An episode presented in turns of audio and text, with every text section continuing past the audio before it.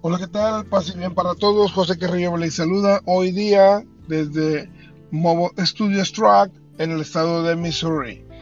Y bien, para este día ya entrada la Semana Santa, pues va por ahí el asunto de que Judas se arrepiente de haber vendido al Señor y va y regresa las monedas a los sacerdotes del Sanedrín.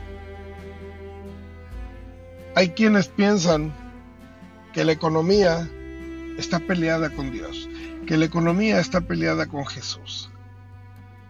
Porque justamente Jesús habla de la herencia para los pobres, pero justamente para el pobre que acepta la voluntad, para el pobre que realmente no puede conseguir algo más que lo que ya tiene, pero no encuentra más a pesar de que lo busca, porque está haciendo su trabajo.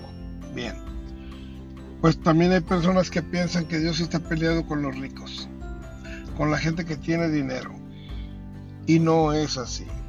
Justamente Dios en Proverbios 22, 29 menciona, ¿ves a un hombre hábil en su oficio? Él se presentará delante de los reyes y no estará al servicio de gente mediocre. Aquí está hablando justamente de aquellos que tienen la visión de emprender, de ser empresarios, de poner a trabajar el dinero. Obviamente va a costar cierto trabajo y tal vez no en un corto plazo, pero sí en un mediano y largo plazo va a empezar a tener ganancias. No las ves ahorita, sigue trabajando para que las ganancias lleguen.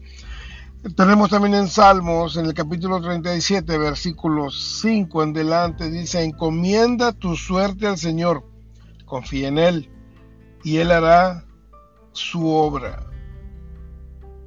la brillar. Tu justicia como el sol y tu derecho, como la luz del mediodía.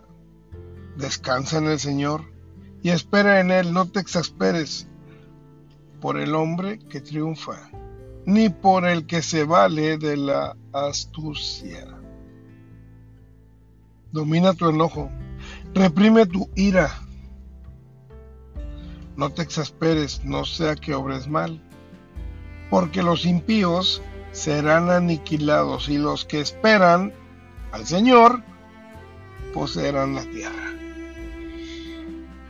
¿No te parece maravilloso que nuestro Señor no esté peleado con la riqueza, no esté peleado con el dinero?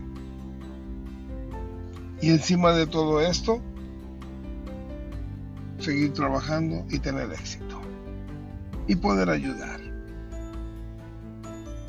Que estos días de reflexión sirvan para todos nosotros y que si no tenemos contemplado el dar en la iglesia, empecemos a dar.